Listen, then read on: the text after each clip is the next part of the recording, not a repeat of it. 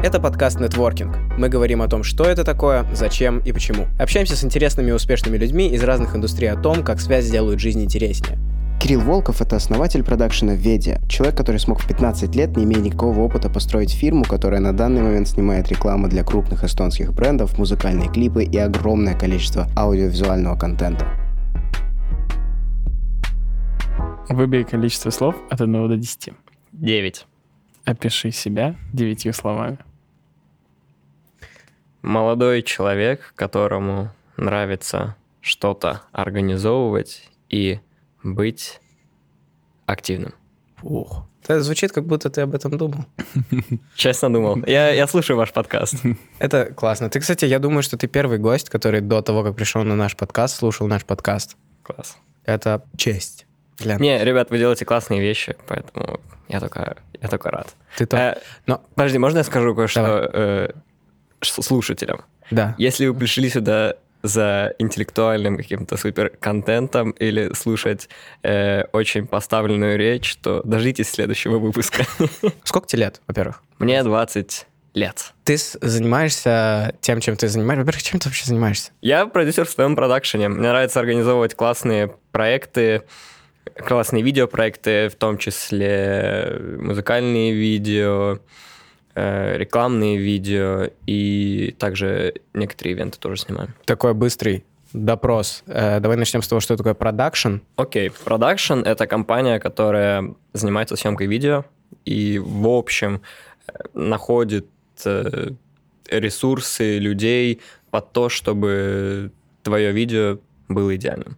То есть организовывать Это, это видеопродакшн. видеопродакшн. А да. просто продакшн. Что такое? Что такое продакшн? Продакшн — это производство любого продукта, и в том числе видео — это тоже продукт. Мгм. Поэтому видеопродакшн — это производство видео от начала до конца, от э, разработки сценария до сдачи его клиенту. И, ну, иногда продакшн, я знаю, делают там и уже social медиа и всякое такое. Но это уже, наверное, больше в, агентское, мгм. в агентскую тему идет. И кто такой продюсер? Продюсер — это тот человек, который находит людей, собирает людей и вообще менеджит весь проект от начала до конца. То есть, по большому счету, про- продюсер — это менеджер. Продюсер — это project менеджер другими словами. А в чё- ну, ты никогда не задумывался, почему продюсер называют продюсером, а не проект менеджером Я не знаю, слушай, это, мне кажется, еще, знаешь, зависит от того, что э, у нас, ну, чаще всего в видеоиндустрии, и особенно у нас в Эстонии, у нас чаще всего именно тот, кто э, именно вот владеет бизнесом, управляет бизнесом, он чаще всего является продюсером. Мгм. И, знаешь, ну, то есть, по сути, он и есть тот, кто производит это. У меня теперь впечатление самое яркое построилось, когда мы с тобой были на одной из съемок, как раз-таки вместе с Алексом, Да, который у нас будет завтра. И я прямо был в шоке. Честно, э, тебе сейчас 20 лет, ты продюсер. Можешь рассказать о том, как ты это все начал, сколько тебе было и где ты это начал? Окей. Начал я это все в 15 лет. Э, В 15 лет я заним... у меня была камера GoPro, дрон и iPhone. И эти были три вещи, с которыми я снимал ролики друзьям, себе, ну и просто всем вокруг. Просто э, запечатлял мир на, на вот эти три девайса. И в какой-то момент, когда мне пришлось поступать в гимназию, учителя и, и руководство школы узнали, что я занимаюсь видео, и позвали меня снимать видео для школы. Какие видео для школы? Э, У меня просто тоже был такой опыт, я примерно пытаюсь понять. Всякие разные мероприятия, ну, в общем, разный контент для школы. Ну, чаще всего, да, это были все-таки мероприятия. Мгм. я думаю. Типа отчетные видосы. Отчетные Автор- видосы. что- Автор-муви, да, да, да. Да-да. Э, И вот и меня позвали, сказали, типа, слушай, ты к нам приходишь в 10 класс, э, слушай, не хочешь нам снять э, видос? У нас была просто такая традиция в школе, что в начале каждого года делали, типа, как озна- ознакомительный лагерь для всех учеников. Учеников и учителей в том числе. И какая-то просто традиция сложилась, что всегда с, с этого лагеря писали видос какой-то, монтировали. И меня попросили и сказали, слушай, мы тебе можем заплатить за это. Я такой, вау, классно, мой первый заработок с видео. И ребята А сказали, где да. это, извини, из- где это все происходило? Это было в Видовирума? Это была Видовирума Ихвийская гимназия. Окей, Их, cool. Ихская гимназия, да. Вот, мне 15 лет, и они мне говорят, но мы тебе не можем заплатить, ну, типа, просто, ну, как для меня было заплатить это, ну, дать деньги в руки. Да, да. да. Э, Ты нам должен выставить счет с фирмы. Мгм. Я такой, вау, класс, а вы знаете, что мне 15 лет или как? Или как? Они такие, а, окей, ну, там что-нибудь с родителями придумайте, какую-нибудь, типа, схему или чем-то такое. Я говорю, ну, давайте подумаем. И в итоге мне родители помогли, да, они создали на свое имя фирму, и просто из- из-за того, что фирма уже была создана, я подумал, что нет, э, ну, Нет пути назад. да, нет пути, да, да, нет пути назад, и нету никакого смысла ее, ну, делать видео только для школы. Потому что какое-то такое, типа, мысли предпринимателя, они у меня были еще с ра- самого раннего детства, и я знал, что рано или поздно я хочу открыть э, свою фирму и с ней что-то делать. Вот, поэтому там дальше уже пошло то, что пришлось продавать, пришлось какие-то делать э, осведомительные работы, ну, просто с людьми. Продавать, ты имеешь в виду продавать свои услуги людям? Да, продавать свои услуги людям. И на самом деле первое, что я начал делать, это я просто пис- находил на Фейсбуке разные мероприятия и писал им, типа, йоу, привет, э, я занимаюсь видео, вот у вас, вижу, мероприятие про- происходит, не хотите ли вы туда видео? И что для меня было самое интересное, так это то, что в Идовирума никто больше не предлагал видеоуслуги. И для многих организаторов мероприятий было то, что у нас теперь можно видео. Мы, мы, всегда, мы всегда заказывали фотографа. Про видеографа мы никогда не думали. И вот таким есть- образом, да, у меня появились первые заказы. То есть ты первооткрыватель. э, Навряд ли первооткрыватель. Были, были какие-то люди, но очень часто э, люди начинают что-то делать видовирумо, и потом, например, расширяются и уходят э, в Таллин. Ну, вообще по всей Эстонии начинают. Ну, в общем-то, ты, ты то же самое и сделал. Ну, по сути, да. И, и тебе на этот момент 15 лет, да? Э, На момент открытия, да. Но, грубо говоря, э, переехал я в Таллин в 18 лет, то есть три года, да, мы делали в Ихве вещи. В Ихве и по всему Идовирума. Но на самом деле я уже потихоньку смотрел, ну, то есть э, на будущее, чтобы, чтобы в Таллине уже более-менее какие-то контакты наладить. Но, а, я не знаю, я, наверное, не упомянул, что сейчас мой продакшн называется Ведия, тогда он назывался Вульфи Медиа. Не знаю, Вульфи, потому что Волков. Да. Вот. И Я застал ребрендинг, кстати. да, Я себе. застал ребрендинг, потому что мы э, лично познакомились недавно, Да. но мы в Фейсбуке друзья уже пару лет. Реально. Реально? Да, Я- да, да. Ничего себе, я не знал даже. Возможно, я, кстати, ошибаюсь, но мне кажется, что да. И в какой-то момент э, я все думал, что за ребята? Ну, типа, ребята делают видосы, прикольно, надо, наверное, как-то познакомиться, но не было особо, ну, никакого.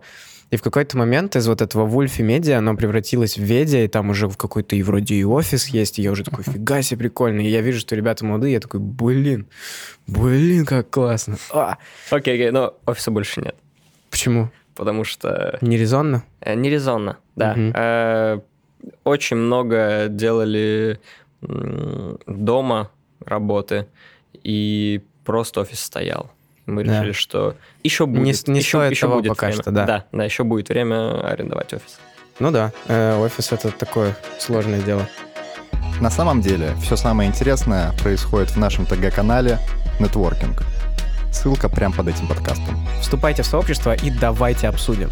Слушай, давай установим статус-кво. Э, Что, что, что мы имеем на данный момент? У нас есть Ведя, правильно? Есть э, Кирилл Волков, который э, основатель и, я не знаю, general менеджер продюсер Допустим. допустим. Ну да, да, да. А, Кто еще? Какая, какая у тебя команда? Сколько под тобой людей? Ну или с тобой людей? Со мной на самом деле много людей, но Именно на постоянной основе. на по- окей, на постоянной основе у нас ну 2-3 человека. Что- Окей, что- 4 вместе со мной. Окей. Э, Со мной получается один монтажер, Ага. э, э, монтажер плюс он еще видеограф, Да и все остальные, в принципе, тоже на самом деле видеографы, просто у кого-то меньше, у кого-то больше работы. Есть просто, ну вот, например, Оскар, человек, с которым мы постоянно, который, он монтирует все проекты Ведия, и, например, когда там что-то выдавирумо, так как Оскар тоже сейчас переехал уже как тоже несколько лет в Таллин, ну, то с Оскаром мы чаще всего работаем. Но также у нас есть и, например, человек выдавирума, который, ну, тоже в каком-то плане на фрилансе, не, ну, не постоянно что-то у него есть какая-то работа, а просто, когда нам надо что-то снять выдавирума, то у нас там есть человечек, и он Мгм. нам снимает. Э, Четыре человека. Так, Да, четыре человека э, за пять лет. Ну да, но все равно люди, знаешь, какие-то тоже приходили, уходили. Ну, понятно. Я, я- я не я просто, видишь, я такой человек, который не люблю очень сильно привязывать к себе людей. И, то есть, как бы, если, если нам по, по пути, то мы идем по пути. И как бы я никого не держу, меня никто не держит. То есть, ну, я... я То есть ты никого не устраиваешь на работу? Нет. Все по фирме. Все по фирме, все по фрилансу. Cool. То есть, по большому счету, есть фирма Ведя, под которой работает еще пару фирм. Э, в каком-то плане, да. Э, в как- Я люблю говорить, что Ведия, по сути, это альтер-эго Кирилла Волкова. Окей. Это как бы это... Ну, Но это one person company. Это one типа. company, который, ну, которого знают люди, которые знают людей, и если что-то надо побольше организовать, какую-то съемку, ну, не просто, потому что, видишь, очень часто приходят даже клиенты, которые не совсем понимают, что такое продакшн. Особенно, например, в Ида-Вирумаа. Потому Мгм. что продакшн это все-таки фирма, которая должна развиваться, которая ну, должна расти. И, и очень часто нас путают, например, просто с фриланс, э, фри- фриланс э, видеографами. Нет ощущения, что слово видеограф, вот мы как, э, это, мне кажется, тоже очень важная ремарка, мы все трое работаем в видеоиндустрии, мы с Никитой работаем в одном месте, Кирилл, соответственно, работает в Ульфе. Эм, Веди. э, Извините. Да, да, не всё. окей. У меня вьетнамские флешбеки. Все оставим. Эм, В общем, нет ощущения, что слово видеограф звучит немножко... Оскорбительно. Да, видеограф это сразу про свадьбы немножко. Да-да-да, вот такой Как-то мужичок. Понятно, что камерой. видеограф это человек, который просто может занимать много ролей в видеопродакшене. Ну, в общем-то, очень правильное слово для того, чтобы называть плюс-минус любого человека в видеоиндустрии Эстонии, потому что все должны быть разнорабочими. Но конкретно вот, вот это слово видеограф это про свадьбы. А как ты предлагаешь называть? Э, фильммейкер? Не, это тоже немного кринж. Фильммейкер это если ты типа кино делаешь. Да, ну а как ты просто назовешь человека, который делает, ну, который тебе придет, поставит свет, поставит камеру, поставит звук, ну, звук тебе там все устроит, и он все это сделает один. По сути, не, ну, Э, нету... Это, это очень хороший вопрос. Давайте сейчас придумаем альтернативу. Альтернатива слову человека, который один может сделать все. Альтернативу слова видеограф, потому что... Кинодел. Кино... Ну, тоже, это про кино. Ну, это про кино, вот. Но я просто, почему мы называем видеограф? Просто клиент, ну, для клиента Для это клиента всегда это удобнее. понятнее, Это понятно. понятнее, и, то есть, ну, если ты ему говоришь оператор, то, ну, для меня, когда мне говорят оператор, то оператору нужен обязательно режиссер. Мгм. А видеографу никто не нужен, он один. И это один человек. И то есть, ну, у нас, ну, у нас даже в нашем прайс-листе это отдельно расписано. Есть цена за видеографа, есть цена за оператора, э, э, режиссера и так далее. Но, то есть, у нас наши клиенты, например, уже знают, что видеограф, он придет один. А, например, с опера- опе- оператор и режиссер, они всегда, типа, с Тамарой пара. Окей, так, подожди. эм, Ну ладно, я думаю, что можно оставить это видеографом, но для меня как-то немного коребит. это. Оно, да, оно, оно, Оно оно не немножко- самое красивое да. слово, я согласен с тобой. Ну, у меня- ладно, ну, видимо, придется оставить так, нет? Но у меня в голову ничего не приходит. Да, оставим это так. Если вдруг э, у нас есть телеграм-чат, э, телеграм-канал нетворкинг, при котором есть э, чат, если кто-то вдруг придумает э, замену слова видеограф, э, просим, пишите. Значит, да, мы будем его троем использовать. И плюс человек, который напишет в чате. Да-да-да. Ну и Это уже что-то, кстати. Ну да, да. если собрать все воедино, твоя история. Тебе было 15 лет, ты открыл фирму, начал э, делать ивенты, съемки ивентов. Съемки в. А потом все продолжилось, и вот тебе уже 18 лет, и ты медленно переезжаешь в Таллин. И как Почему развивается... медленно. Два Ну, часа. э, Таллина. Ну вот да, вот именно вот эти вот два часа ты перемещаешься в Таллин, и у тебя продолжается работа. Но продолжается работа уже не только с клиентами Садовирума, но уже и с клиентами Сталина. Э, Как развивался твой нетворкинг? Как это получилось? Вот, да, да, да. И как вот это вот все зародилось? Потому что ты сказал о том, что уже будучи в Эдовирума, ты обзаводился контактами в Таллине. И как вот это вот все работает? Потому что То есть у тебя сначала началась вопрос, я так понимаю, в чем? Э, у тебя сначала началась работа в Таллине, и потом ты за ней поехал, или сначала ты поехал в Таллин и начал э, рулить себе проект, начал продавать свои услуги? Очень сложно сказать. Я, честно, я настолько прям хорошо не помню, но я помню, что зачем-то я уже бывало ездил в Таллин. По То работе. есть, да, по работе. То есть что-то я уже в Таллине делал, какие-то проекты уже, возможно, даже и были. Но я участвовал в всяких разных проектах. Я, например, поучаствовал в одном классном проекте, где одним из главных э, спонсоров был э, Coca-Cola, и они, э, они, в общем, искали, типа, талантливую молодежь э, из Эстонии. Во-первых, я там познакомился с талантливой молодежью вообще со всей остальной Эстонии. Во-вторых, я... Ну, то есть этот проект вообще состоял в том, что у тебя на выходные э, собрали, не помню, по-моему, 20 талантливых чуваков, их обучили вообще тому, как продавать себя, как вообще, в общем, как использовать свой талант э, с умом, э, что с ним делать, как продавать. И так получилось, что я выиграл этот, этот проект. А, то есть, э, то есть- а, ну да, В он- чем состоял? да, да, да, да, там я, наверное, не объяснил. Там еще было, ну, то есть нас э, обучили этому всему, и после этого всего нас, э, ну, нас разделили на команды, и мы должны были сделать какой-то проект. И вот Окей. э, мы с девчонкой придумали, типа, как танцевальное видео, но мы интегрировали туда еще э, э, как-то искусство света. Ну, знаешь, когда на ивентах э, делают свет, вот э, световики. Светошоу. Ну да, светошоу, Мгм. да, интегрировали светошоу. И я так понял, зашло, и э, даже, по-моему, да, в 2019 году с сентября по ноябрь можно было наблюдать мое лицо на бутылках Кока-Колы в Эстонии. Реально? Да, Класс. это очень круто. Это круто, кстати. Это можно в LinkedIn писать. да, да. Рекламное лицо Кока-Колы в период. Именно, так. Просто без периода рекламное лицо Coca-Cola. Блин, на самом деле, прикинь, какая-то реклама. Coca-Cola самый популярный бренд в мире. и Его лицо Да. было на всех бутылках. А Coca-Cola реально самый популярный бренд в мире? Coca-Cola самый популярный напиток в мире. И, ну, насколько я владею какой-то такой инсайдерской инфой, э, так э, это то, что эстонские люди, ну, люди из, из, из эстонского отдела Кока-Колы, им пришлось э, очень долго спорить с этим главным офисом, что вообще возможно ли допустить каких-то ноунеймов на бутылку Кока-Колы. Ну, И- это, и получилось. это, это очень-очень мощно. Да, да, это очень мощно, на самом деле.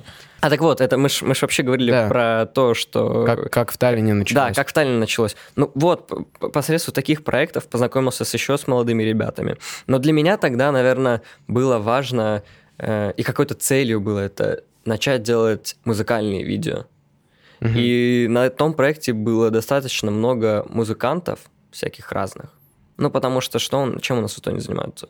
Танцуют, поют, ну и как я, видео снимают или еще что-то делают. Ну, по- по- по-моему... фотографии, татуировки. Да, фото- ну нет, там, ну там видишь, там было что-то типа до 18 или Ну до, да-да-да, до 17 да-да-да. лет как-то. Там еще татуировки, вот всякая такая тема не было. Но в основном э, с чем молодежь туда приезжала, так это они поют, танцуют.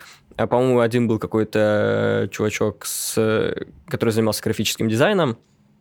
Я вот занимался видео. И вот там познакомился с ребятами, там познакомился, там очень мно- много было талантливых музыкантов, с которыми мы потом просто начали делать музыкальные видео. И как-то это просто привело к тому, что, да, что я, при- приехав в Таллин, у меня был уже сразу же, еще, еще до того, как я переехал в Таллин, за пару месяцев у меня уже шел препродакшн э, клипа э, молодой артистки, если знаете, Манна. А, она выступала в нашем «Железе». Это Да-да-да-да-да. один продакшн, который мы делали. Окей. Мы сняли для нее музыкальное видео. Мне очень зашло эм, роль режиссера. И как-то просто начал дальше чего-то делать, придумывать. Но в какой-то момент я понял, что ну, так как я на том проекте был еще и продюсером, ну, как, как всегда, знаешь, эти маленькие проекты, когда ты делаешь все, и монтируешь, и снимаешь, и организовываешь, и людей находишь. Ну, в Ну общем, да. все практически делаешь.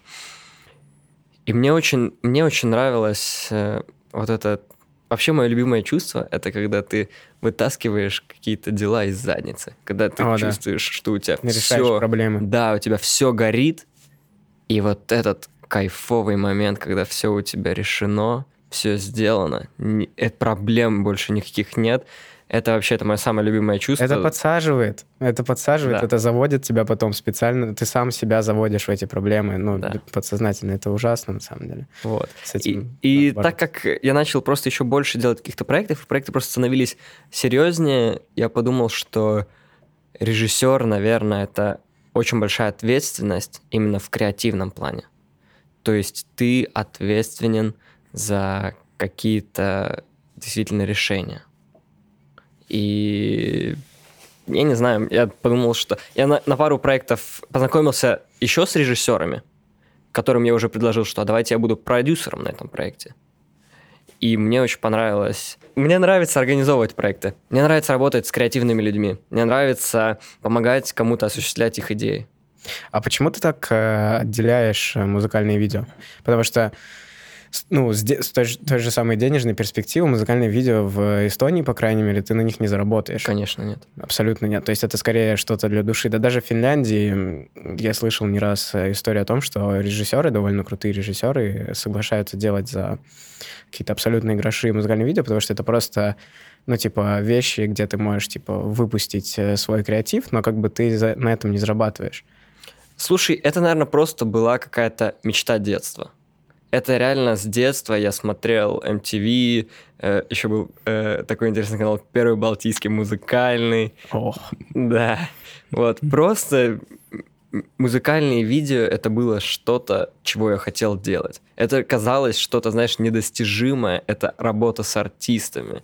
Это, ну, это типа, ну, ты в шоу-бизнесе. Ты часть шоу-бизнеса, когда ты делаешь Ну да. э, музыкальные видео. Поэтому как-то просто хотелось их делать. И наверное, тогда я еще не знал вот как раз-таки того, что это не самые прибыльные проекты. Но все равно как-то просто хотелось. И я на самом деле благодарен этому, что, что я ну, смог именно вступить в, этот, в эту нишу, э, э, в Таллине именно, да, с, именно с музыкальных видео. Почему? Потому что просто я смог показать, наверное, какую-то свою креативную сторону, познакомиться с очень многими людьми.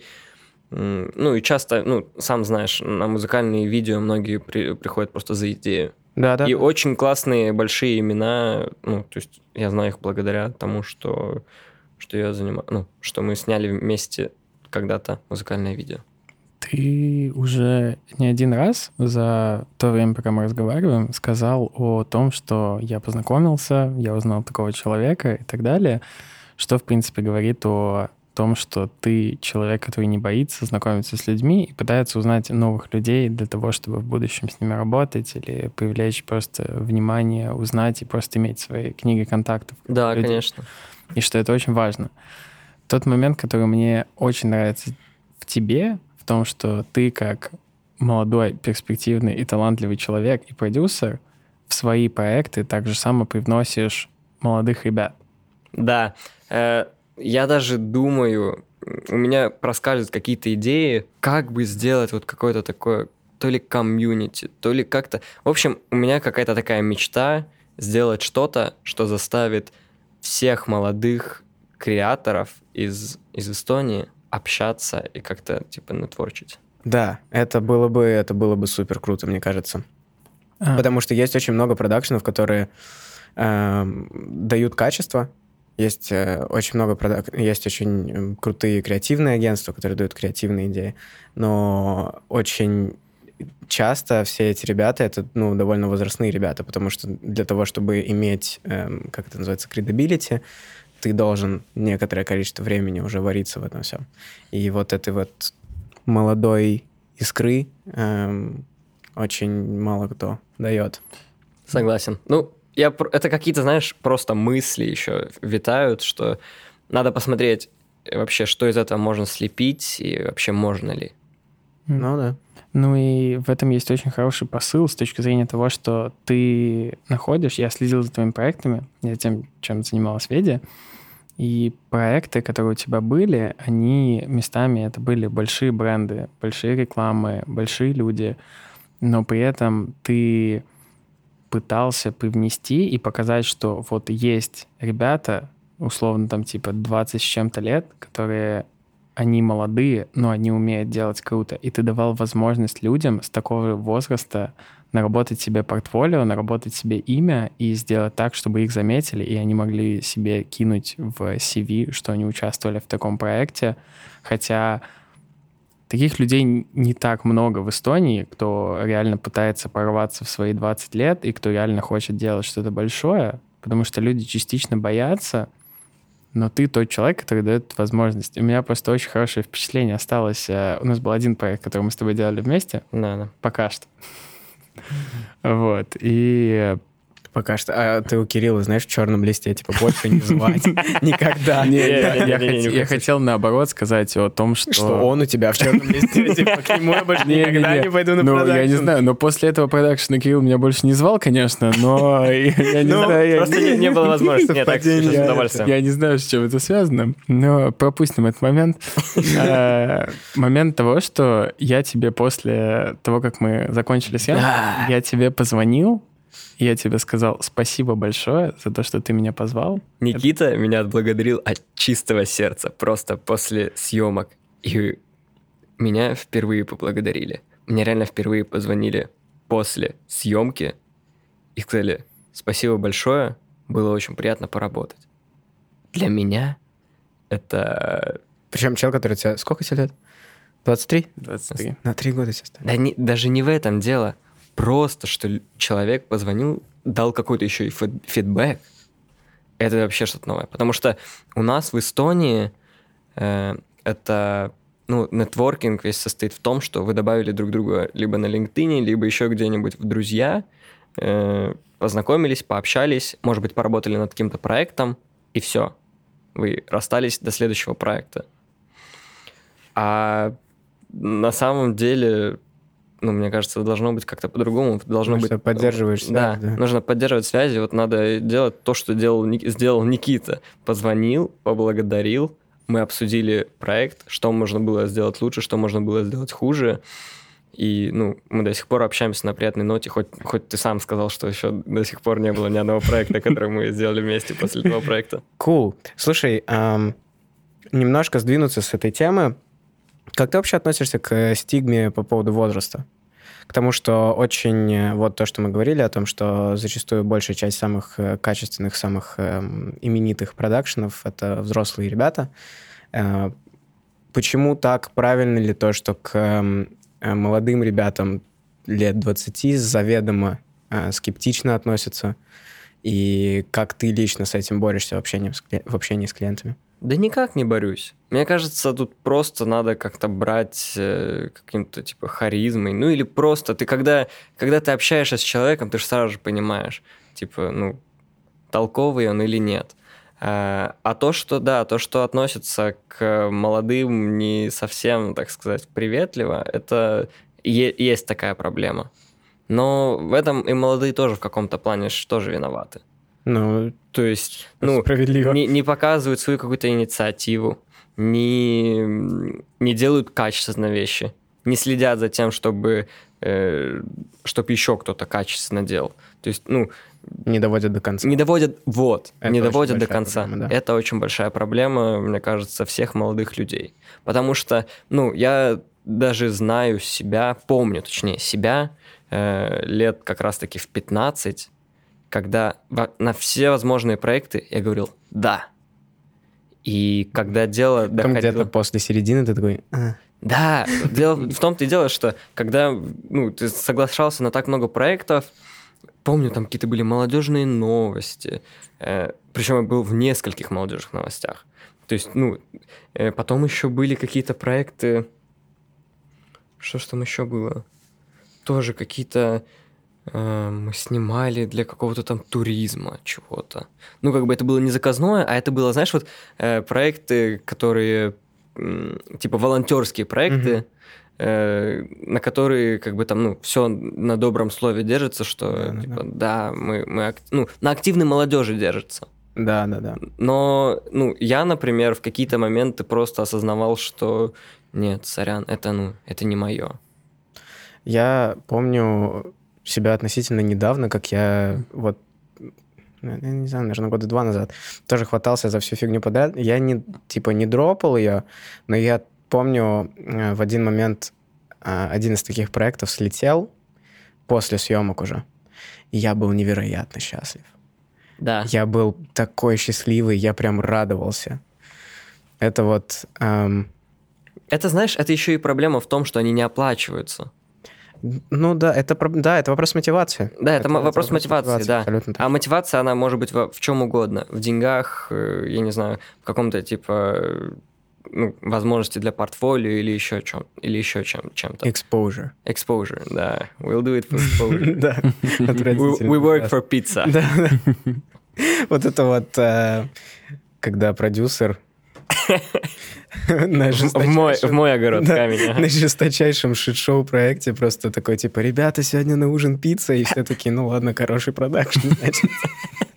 Причем пицца — это одна из самых дешевых Да-да-да. вариантов, как покормить Да, команду. и ты приходишь, у тебя холодная пицца, и он такой, я взял колу, и он такие, «М-м-м». И закрывает тебя еще на 20 часов на сете.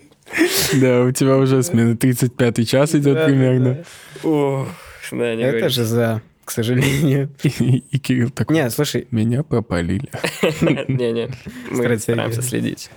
за зачем? За, за теп- температуру пиццы? За температурой пиццы. Не, вообще, на самом деле, кстати, Алекс, вот, который к вам придет на следующий, в следующем выпуске, э, он меня научил следить за вообще за тем, что ну, сколько люди должны работать. Не скажу, что я, ну, чтобы я когда-то не следил за этим, но на одном проекте у нас выходил, по-моему, я не помню, то ли 15, то ли 16 часов. Ну, то есть такой длинный день.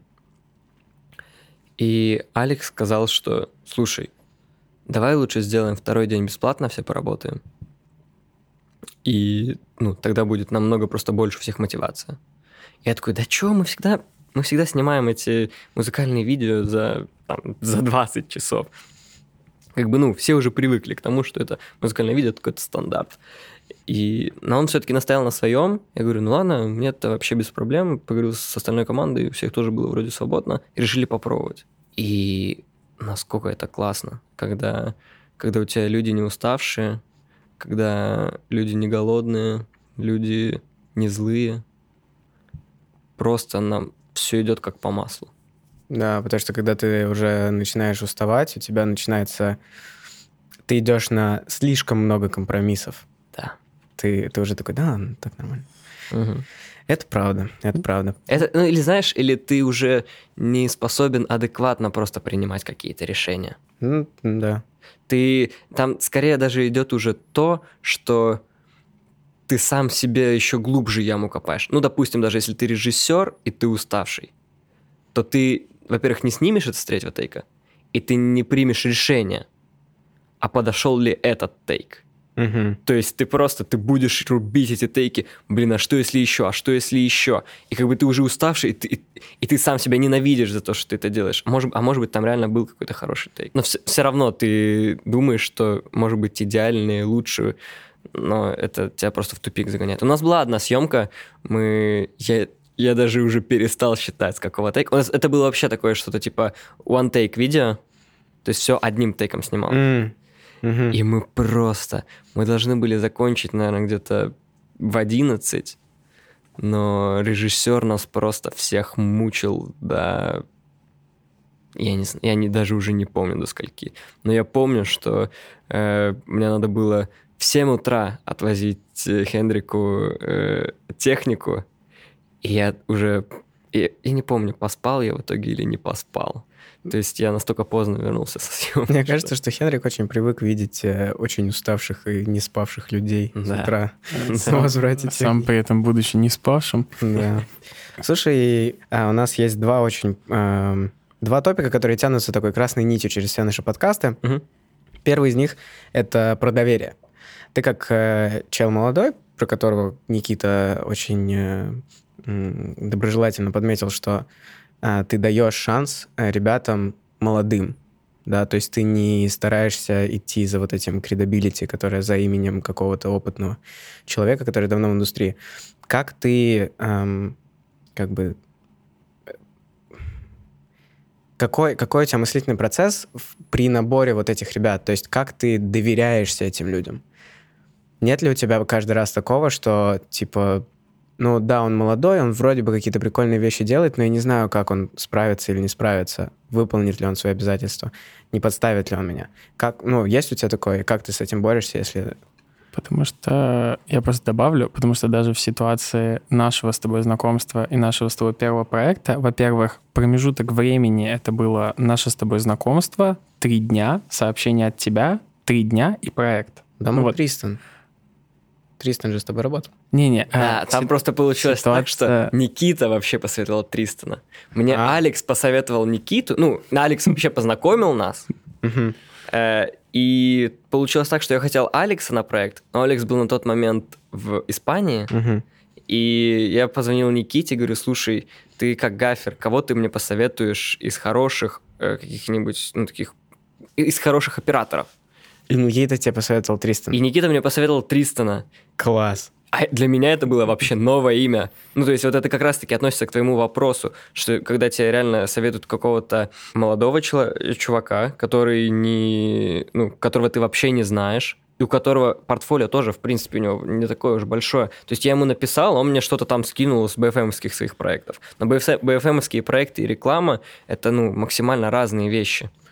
Абсолютно. Ну, и вот, Я, я бы сказал, там есть... Там есть Там есть общая черта, там есть да, есть пересечение. но в любом случае. Ну да. В любом случае, это- это разные проекты. Да, да. ну и в любом случае, что, по сути, у тебя был проект, где техническая команда рекламы большого бренда с бюджетом, два человека, которых ты никогда в жизни не видел на съемочной площадке и с которыми ты никогда в жизни не работал еще, а на них основан весь проект, Но в каком-то потому, плане, что, да. потому что это люди, которые делают тебе всю техническую часть Да. за исключением звука. Ну Да. вот вопрос.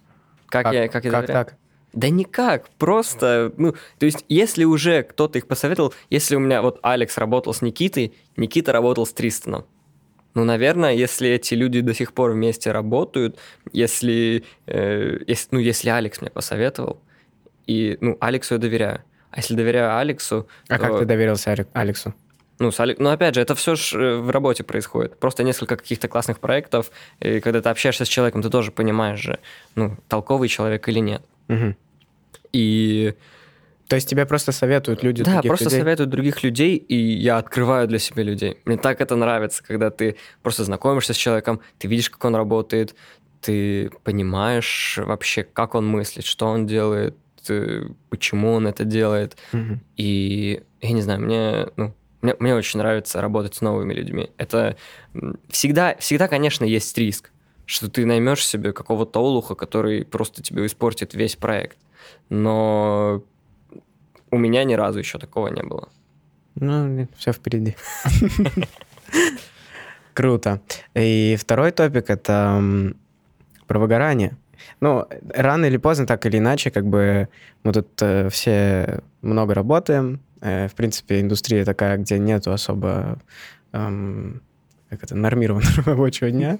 Мгм. И, и особенно если ты работаешь в большой фирме, у тебя постоянная работа. У тебя постоянно очень много всего. Как ты, как человек, который пять лет уже подряд этим занимается, возможно, я не знаю, я не знаю, какая у тебя была интенсивность в начале, но в последнее, в последнее время плюс-минус интенсивно, правильно? Да, да, да. Ну, в том плане, что э, я еще, наверное, не могу это назвать full таймом Мгм. но, скажем, ставка 0,75, наверное, у меня бы уже была, если я был на, на обычной работе. Получается, что ты за эти пять лет работы в киноиндустрии никогда не работал ни на кого. ну, получается, что так. Ну, Но опять на фрилансе, на фрилансе Да. какие-то проекты брал, помогал там кому-то. Но, видишь, так как э, у меня как бы специализация все-таки такая, что как бы, ну, я все-таки больше продюсер, чем, например, чем оператор или режиссер или еще что-то. Ну, как бы, окей, ладно, я еще и режиссер тоже чуть-чуть есть у меня. И меня бывало брали режиссером тоже как фриланс-режиссера на проекты. Но да, я практически ни разу не работал наемным продюсером еще нигде. Ну, Я думаю, Никита имеет в виду, типа, нормальную, обычную работу, А, типа, в обычную работу. ресторане. Да не, в, рес- в ресторане не работал, но я работал в... э, как это даже называется? В научный кружок. То есть я ходил... Да, да, наверное, до 16 лет я работал э, в фирме, которая предлагает детским садам э, услуги кружка по науке. То О. есть я делал... Ну, это что-то типа научный театр, Да-да-да. только там для детей раз в неделю. Окей. Вот, вот, вот там я работал. И пару раз, э, кстати, работал еще на кейтеринге. На больших мероприятиях Да, заказывают да, да, фирму, да, и там да. официанты нужны.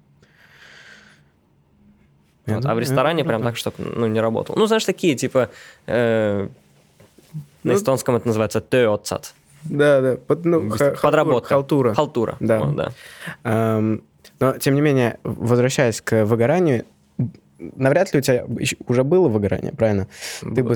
Я не знаю, кстати. Выгорание, оно это все-таки очень-очень сильная история, от которой не так уж просто избавиться. То есть Как, как ты, кстати, определяешь выгорание? Потому что Я- для меня, смотри, у меня просто такая тема, что я, я не могу понять. То есть, ну, если у меня просто какие-то, ну, у меня нет, э, когда у меня нет работы и я хочу работать, это выгорание или это ломка? Нет, скорее всего, просто ломка Это такая. не что ты- выгорание. Да, да. Ну, а когда ты, ну, когда у тебя выгорание, скорее всего, когда ты, тебе надо что-то придумать, и ты- Не-не-не, нет. Нет? Выгорание это когда у тебя апатия.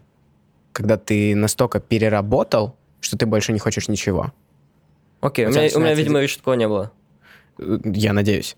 Э, Это когда у тебя начинается депрессия, у тебя начинается апатия, когда ты ничего не хочешь, у тебя теряется мотивация, у тебя теряется эффективность, и ты хочешь просто лежать, смотреть в потолок.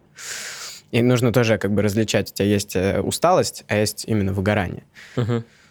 Э, И выгорание это очень э, популярная проблема в медиасекторе, в видео и киноиндустрии, не только в Эстонии, везде в целом. Да. Не боишься ли ты, ну, то есть, не, не хочешь ли ты немножко сбавить обороты? Не думал ли ты когда-нибудь об этом? Чтобы немножко сбавить обороты, чтобы дальше, ну, типа, тише едешь, дальше будешь. Пока что нет. Я могу пока что контролировать как-то свой э, вот этот весь workflow.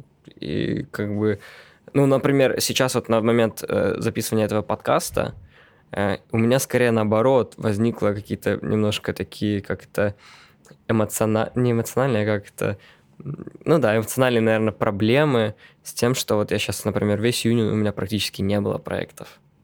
Э, Просто потому что я весь э, апрель и май настолько э, много сделал проектов, что я настолько сильно устал, что я как-то вообще даже не задумывался о том, а что я буду в мае делать. Я не искал себе никаких новых проектов, э, да и просто, да и даже как-то просто как-то случилось так, что их нету. Мгм. Первую неделю июня мне это вроде как бы даже нравилось, потому что я отдохнул после сложного апреля и мая.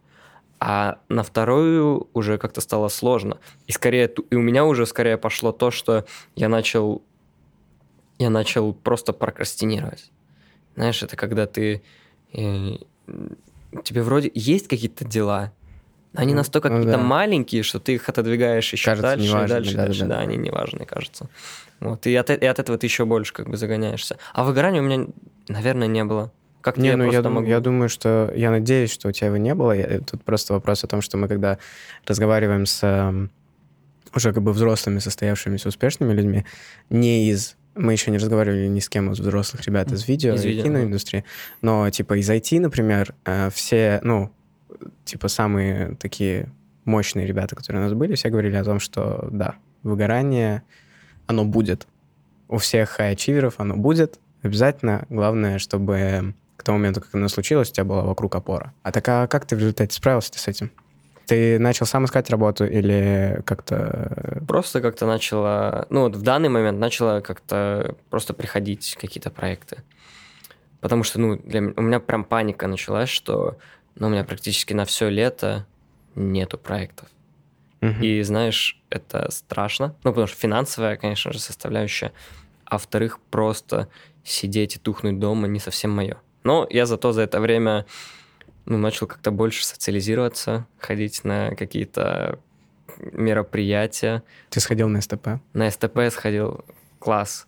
Э, Больше начал на какие-то фестивали. У меня всегда, я не знаю, я в детстве очень любил EDM музык, музыку.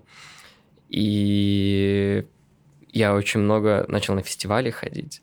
Я очень много начал... э, Вот позав- пару дней назад был на Тиеста. О, да. Под Вообще. дождем помог. Под Нормально. дождем промок еще так. Но я пытаюсь использовать это время с пользой. И Освежиться. на- да, но может даже и хорошо, что такой период, когда нету проектов, наступил именно летом, когда, ну, Да. хотя, хотя бы есть чем заняться. А не так зимой ты бы просто сидел дома Да. и... Да, да. Да, еще бы, если это корона была бы. Вообще ужас. Нет, спасибо. Слушай, по поводу будущего твоего. Давай.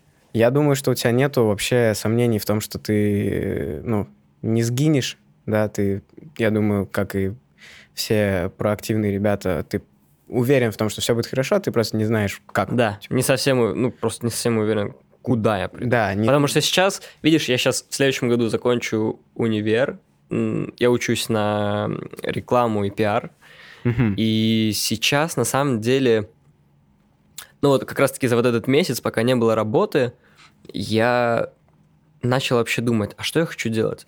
И как-то просто хочется поработать, мне кажется, еще немножечко где-то, может, в креативном агентстве.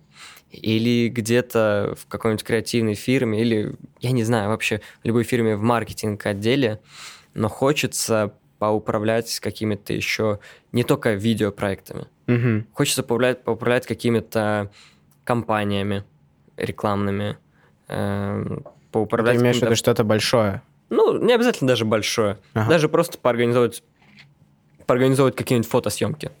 Мгм. Ну, просто набраться какого-то нового опыта. Э, Вот как раз-таки в э, вот недавно мы с тобой, Никит, были на проекте э, у Алекса на его коротком метре. Я там впервые попробовал себя на звуке. Ну, то есть О, ну и как тебе? Ну расскажи. а, классно, что-то новое.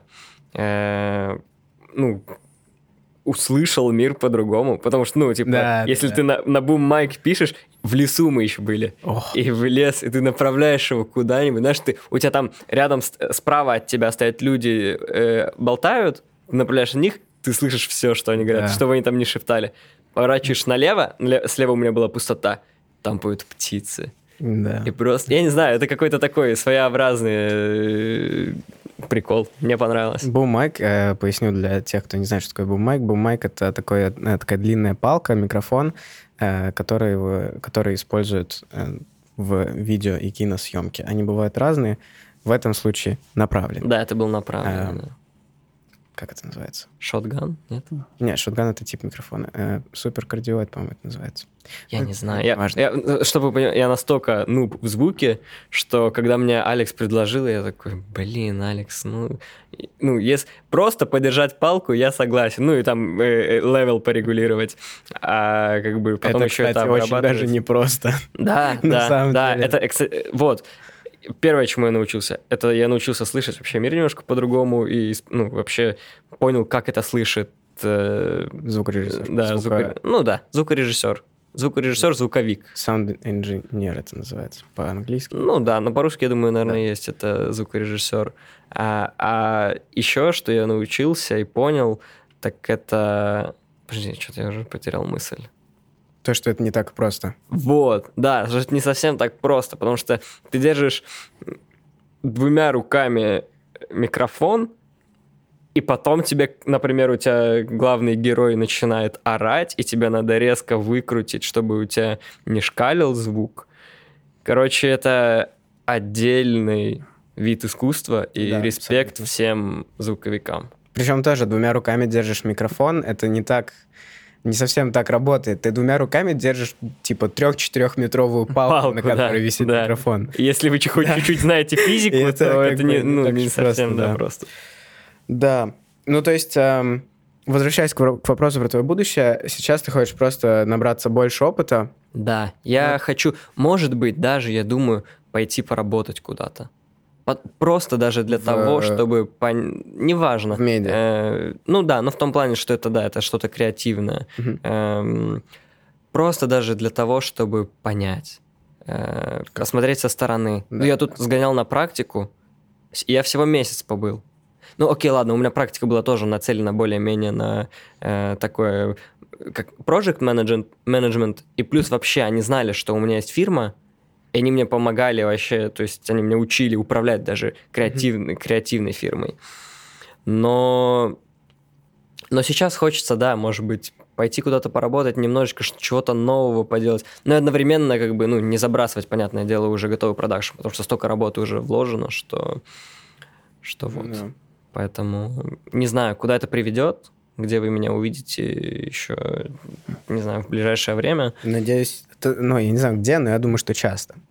Окей, я тоже надеюсь на это. Ам, то есть, ну, ты хочешь остаться примерно в этой индустрии? Да, Или у тебя этой- нет пока что э, мысли о том, что, блин, Электриком бы сейчас стать. что-то, ну, типа, не электриком, но, эм, как тебе сказать, что, возможно, тебя не устраивают какие-то аспекты э, того, как работает, по крайней мере, у нас в Эстонии эта индустрия. И ты думаешь, либо там двинуться в какую-то другую страну, или сменить э, индустрию. Нет, индустрию точно оставить эту, ну, то есть вот эта медиа, медиаиндустрия, Э, но просто где, как себя применить, э, я еще думаю, ну, Фокус может. да, да, да, да. В этом плане, come on, мне 20 лет, я могу еще такие вещи Абсолютно, говорить. сто и процентов. Я, э, ну, Это то есть очень уникальная позиция. Да, мне, мне ничего не мешает. Это очень, это очень уникальная позиция. Самое крутое, что в 20 лет ты можешь, ну, хоть каждый вечер иметь другие планы на жизнь, по большому счету, По если ты сути. продолжаешь делать Да. что-то. Да. А, у меня, на самом деле, у меня есть еще один вопрос, единственный, но он просто касается как раз-таки вот медиаиндустрии и всего вот этого. А, к моменту, когда ты пошел в универ и начал поступать, у тебя уже были клиенты, у тебя была фирма с 15 лет, и у тебя, по сути, были связи, и у тебя уже проекты шли, и это не зависело никак от учебы универа. А не было мыслей не идти в универ и потратить это время на проекты развития того же самого фирма, поиск клиентов и так далее? Или вот что у тебя было в голове с точки зрения учебы? Просто ради знакомства с людьми и опыта? Или же ради чего-то другого? И не было ли мысли вообще не идти в универ? Э, Мысли не идти, скорее всего, не было. Ну, потому что я знаю себя, и я просто за... Ну, я затухну, если я не буду еще чего-то делать. Как бы обязательно должно быть что-то, что ну, такое, как бы держит какую-то линию, держит тебя на, на трассе. Вот, что какое-то просто действие, которое тебя от- от- отвлекает от твоего основного, э, ос- ос- основного вида деятельности. Э, Но, кстати, это, это один из э, вопросов, которые мне задали на собеседовании, когда я поступал учиться.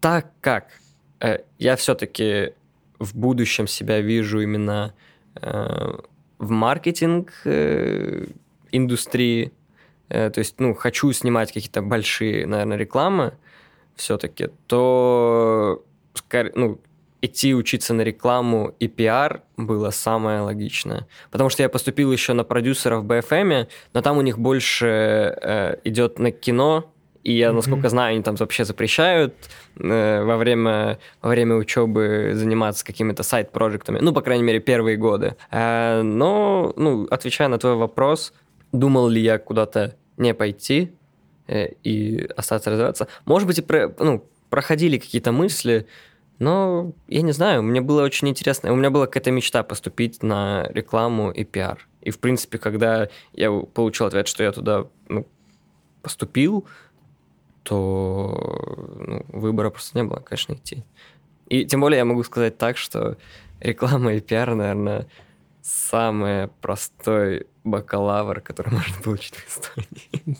Я не знаю, вы можете это вставлять, не, Не, вставлять. ты можешь на журналистику пойти. Или журналистика. Или на- Мы, кстати, сегодня с Гошей это обсуждали. Или на аудиовизуальной медиа. Аудиовизуальную медиа, как оказалось, не так же просто получить бакалавр. Я, ну, я не в курсе, но мне рассказывали. У нас Окей. есть а вот несколько... ты как, ты как сам оцениваешь? Ты ж на аудиовизуальной? Я на аудиовизуальной медиа, Ну, да. как ты сам оцениваешь? Э, сложность? Да. Э, у меня немножко экстра кейс. Я очень рано попал в индустрию. Мгм. Э, мне не сложно было. Ну, я как бы теоретически до сих пор учусь, потому что я вот только что снял дипломный фильм. То есть у меня больше учебы нет, но дип- диплом еще не защищен. Эм, вот. Но, типа, для того... Ну, если ты реально хочешь, если ты ходишь, если ты учишь реально то, что тебе рассказывают, это берет время. Это берет время. Э, Сейчас, возможно, было довольно просто, потому что я вот только пошел в университет, прошел первый год, ёбнул ковид. Мгм. То есть э, даже первый год не до конца, по-моему, прошел. Типа, по- под конец первого года начался ковид, и большую часть лекций перенесли в Zoom, все Да. экзамены в Мудле. Это все, типа, очень... Там очень просто читерить из-за этого стало.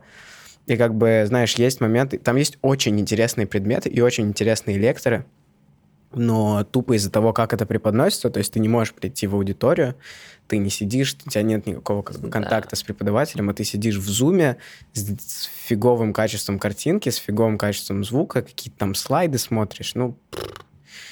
Хотя при этом, типа, предмет история кино, например, это один из моих любимых предметов был. И я, ну, там у нас было два этих предмета. У нас был в одном семестре история кино один, и в следующем семестре история кино два. Мгм. Историю кино один я не помню вообще. Я, ну, то есть я сдал экзамен на А, э, но я не помню ее вообще, потому что ну, это было в Зуме, и В оно, Зуме, вот- да. оно как зашло, оно так и вышло. А вот, типа, история кино 2, хоть я уже и меньше на нее мог ходить, потому что я работал, Мгм.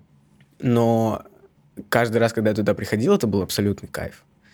Потому что когда у тебя харизматичный преподаватель, классный, который реально любит то, что он рассказывает, очень хорошо это знает, это, это класс. Кто там был? Кто Дирк. преподавал? Дирк Хойер. Что ты хочешь, хотел бы сказать всем ребятам, которые сейчас сидят и такие, блин, хочу делать рекламу, хочу делать музыкальные видео, хочу делать рекламы. Не знаю, с чего начать.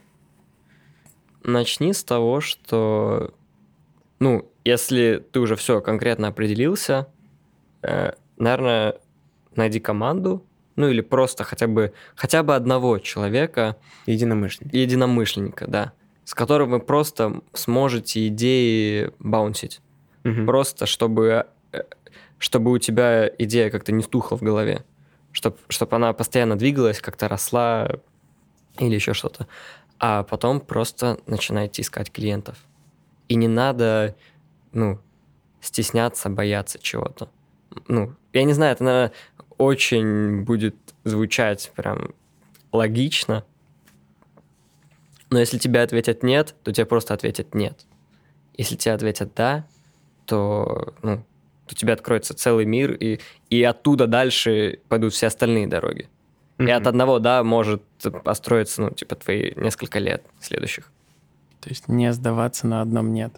Да, конечно. Не, бо- не, не, даже раньше не бояться получить. Да, не бояться получить нет, потому что, ну, оно тебе ничего не сделает. Как, как минимум, э, оно даже наоборот прибавит что-то, потому что люди запомнят, что когда-то им писал, и если вдруг когда-то что-то понадобится, они еще обратятся к тебе. У меня такое было пару раз, кстати. Но я думаю, у вас тоже.